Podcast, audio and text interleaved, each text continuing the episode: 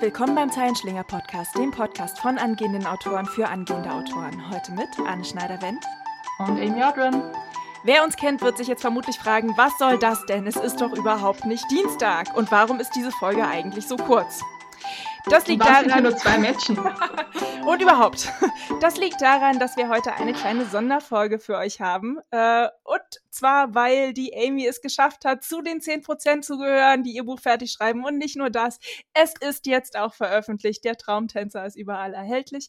Und deswegen dachten wir, wir erzählen euch ein bisschen was, ähm, wie es zu dem Buch gekommen ist. Also vielmehr, Amy erzählt euch das. also du kannst es gerne übernehmen, wenn du magst. Dann machen wir dann ein eigenes Buch draus, wie Anne, wie Anne denkt, dass Amys Schreibprozess funktioniert. Wenn ich mir den Titel angucke, Traumtänzer, würde ich sagen, im Schlaf. Stimmt das, Amy? Ist das Buch im Schlaf entstanden? Lustigerweise ist dieses Buch nicht im Schlaf entstanden, ein anderes Buch von mir ist im Schlaf entstanden. Dieses Buch ist eher entstanden, weil ich mich immer gefragt habe, was in unserem Schlaf so abgeht. Wir haben ja viel Unterbewusstes, was sich da so tut, vieles, worüber wir gar nicht aktiv nachdenken. Und ich dachte mir, was ist eigentlich, wenn das alles wirklich passiert? Also wenn du jetzt nachts nicht nur davon träumst, dass du ohne Hose in die Firma gehst, sondern nachts davon träumst, dass du in irgendeiner Fantasy-Welt durch die Gegend läufst und dir ein hübscher Junge über den Weg läuft und dich überzeugen will, mit ihm die Welt zu retten. Traumtänzer.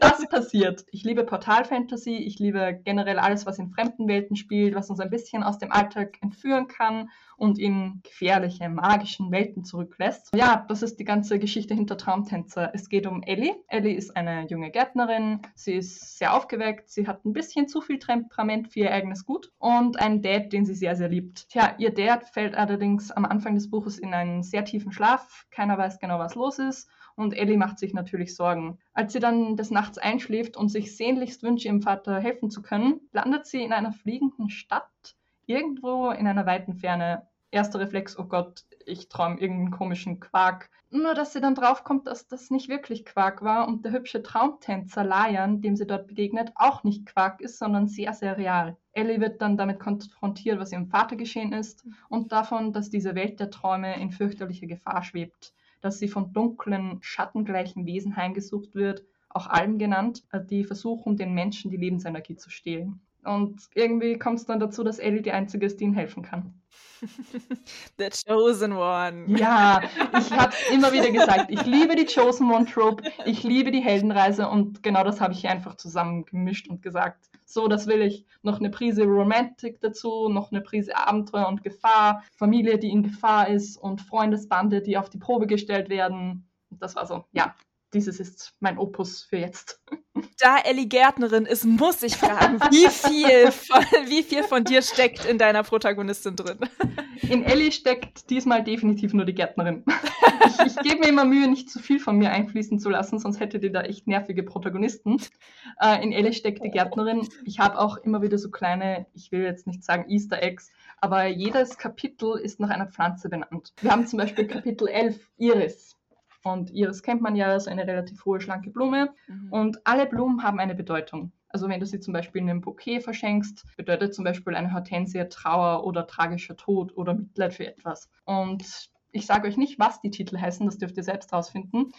Die enthalten nämlich teilweise ziemliche Spoiler fürs Kapitel. So wenn ihr irgendwas habt, so eine tragische Blume, die einfach eine normale Blume ist und dann lest ihr das Kapitel so. Okay.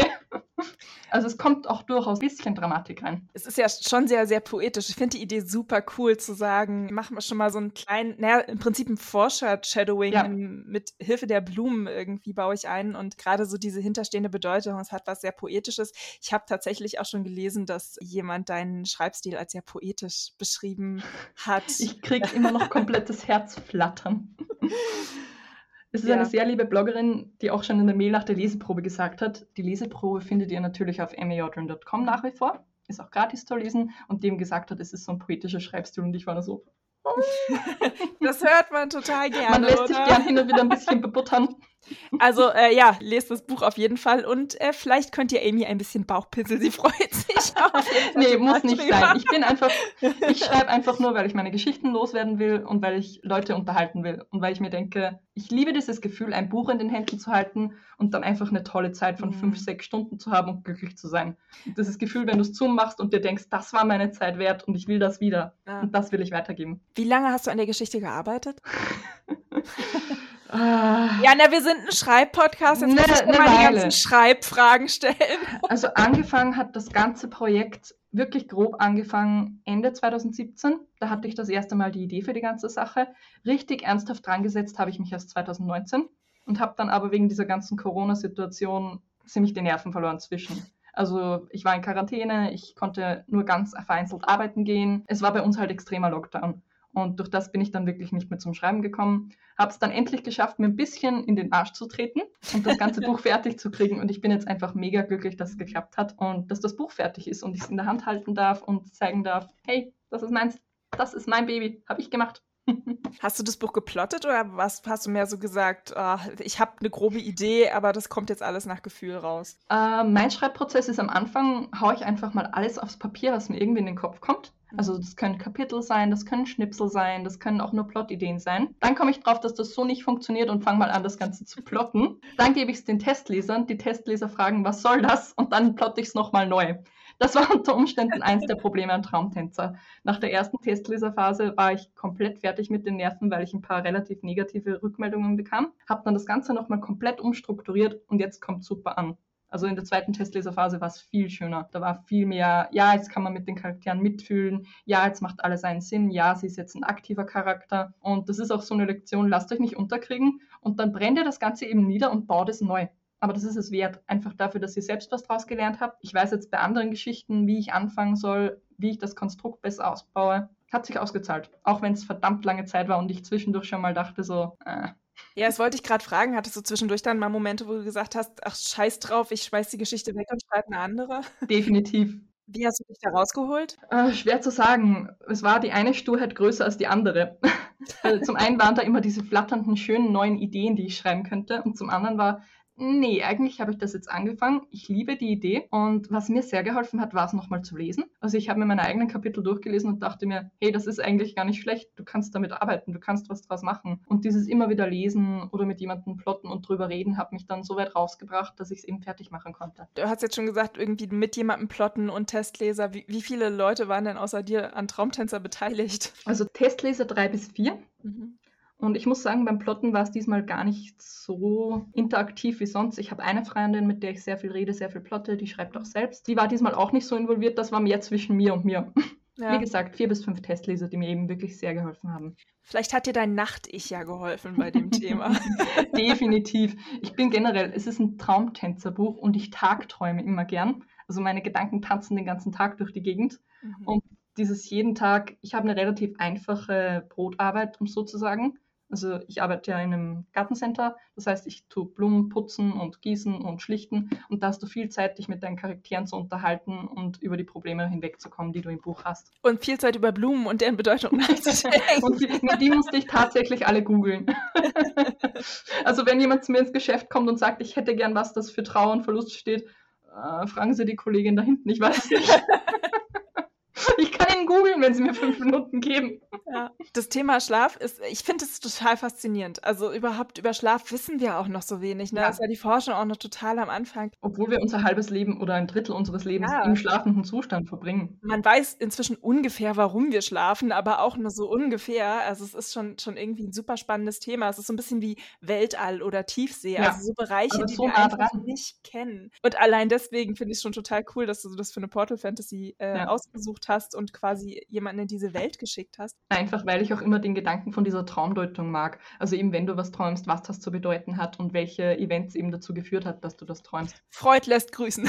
Freud lässt grüßen, ja, der hat ziemlich sicher ziemlich viel inspiriert. nee, ich denke denk bei Schlaf einfach, das ist wie ein Computer. Du machst mal kurz Reset und dann läuft wieder alles normal weiter. Mhm. Hast du viel recherchiert äh, im, im, Bereich Schlaf oder ist das jetzt mehr so äh, viel deiner Fantasie entsprungen? Dadurch, dass ich Fantasy schreibe, ich schreibe schon mit Absicht Fantasy, weil ich nicht so gern recherchiere. okay. Also dadurch, dass faktisch relativ wenig vorkommt, meine ganzen Dinge basieren eher auf Magie. Ich habe mein Magiesystem quasi ausgedacht, ein Energiesystem, wie das Ganze verwoben ist. Ein ganz großer Faktor sind die Wirbel. Die Wirbel sind, was wir als den Polarnebel sehen, also so ein gigantisches Wirbelnetz zwischen den beiden Welten, das sie voneinander trennt. Und diese Magie, der entspringt alles. Und dadurch habe ich mich ein bisschen durchgeschummelt, dass ich nicht so viel über unser Unterbewusstsein nachdenken muss, sondern einfach, ja, das ist halt die fremde Welt, die funktioniert mit Magie und fertig. Ja, cool, aber es klingt schon, als hättest du da auch wahnsinnig viel Worldbuilding äh, ja. betrieben. Das rennt immer im Hintergrund mit. Ich kann es mir nicht verkneifen. Also es gibt auch, eben weil ich Ellie als Gärtnerin, ich baue immer gern was Persönliches für die Charaktere ein. Ellie zum Beispiel sieht die Welt aus den Augen einer Gärtnerin. Sie sieht, oh, die Blume habe ich noch nie gesehen. Was zur Hölle ist das für ein Gras da drüben? Das gibt es bei uns alles nicht. Und dementsprechend fokussiert sich auch das Worldbuilding viel mehr auf solche Dinge. Welchen deiner Charaktere magst du am liebsten? Oh, ich weiß, das ist eine böse, fiese und gemeine Frage. Die Mutter nach dem Lieblingskind fragen, gell? mm, ich glaube, wenn ich es mir aussuchen möchte, wäre es Kasim.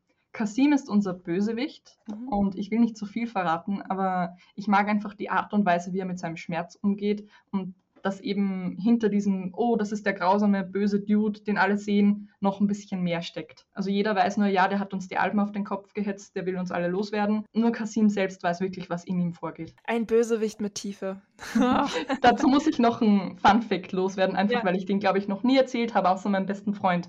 Ich habe einen sehr guten Freund, der heißt Wolfgang mhm. und ich wusste damals nicht, wie ich Kasim taufen soll. Es gibt eine sehr malerische Szene in Traumtänzer, wo Ellie und Layan, der eben dieser Traumtänzer ist, gemeinsam am Lagerfeuer sitzen und er sagt, wir nennen ihn den Wandler. Er ist ein Schatten, er ist das Joch dieser Welt. Sein Name ist so dunkel, jedes Mal, wenn man ihn ausspricht, zittern die Bäume. Wie lautet er? Wolfgang. ich brauchte einen Platzhalter, also habe ich einfach Wolfgang reingeschrieben. Kasim klingt um einiges mächtiger und mystischer, aber ich war sehr verlockt, ihn einfach Wolfgang zu lassen. ja, Kasim passt schon besser, obwohl ich es auch cool gefunden hätte, wenn du es bei Wolfgang. einfach Wolfgang. Die Überlegung war definitiv da. Würdest du gern mal in die Welt deiner Traumtänzer reisen? Na, äh, jetzt hätte ich mich fast verspoilert. äh, nee, ich glaube schon. Einfach weil ich, ich habe alles sehr magisch beschrieben. Du hast eben nachts dieses gigantische Sternenfeld, diese magischen Explosionen über dir.